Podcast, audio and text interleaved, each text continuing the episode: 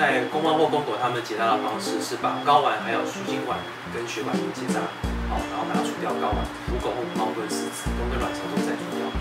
那当然它的优点是比较多的。我举例来说，第一个就是报告上来说啊，动物的寿命平均寿命是比较高，所以这个影片上来说，这是已经历过大范围的调查。再就是说，在结扎的好处就是，我们可以在降低公狗，有些公狗它们如果在发情期的时候啊，它们可能会外出，会跟外面的狗，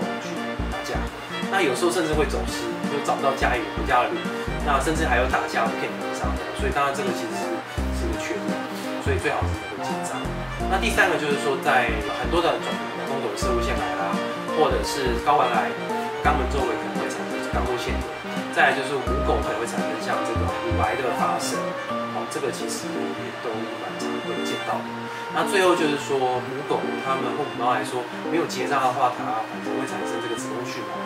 子宫内膜里面可能会产生细菌性感染的问题。所以说，这个结扎的好处还是比较多，但是呢，唯一的缺点就是说可能。会让动物会发胖，那我觉得发胖的处理方式就比较简单。它其实因为它的新陈代谢率降低，所以说我们只要在喂食量稍微减掉三分之一，在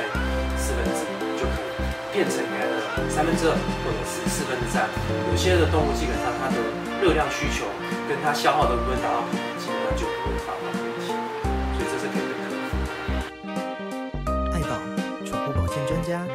soon.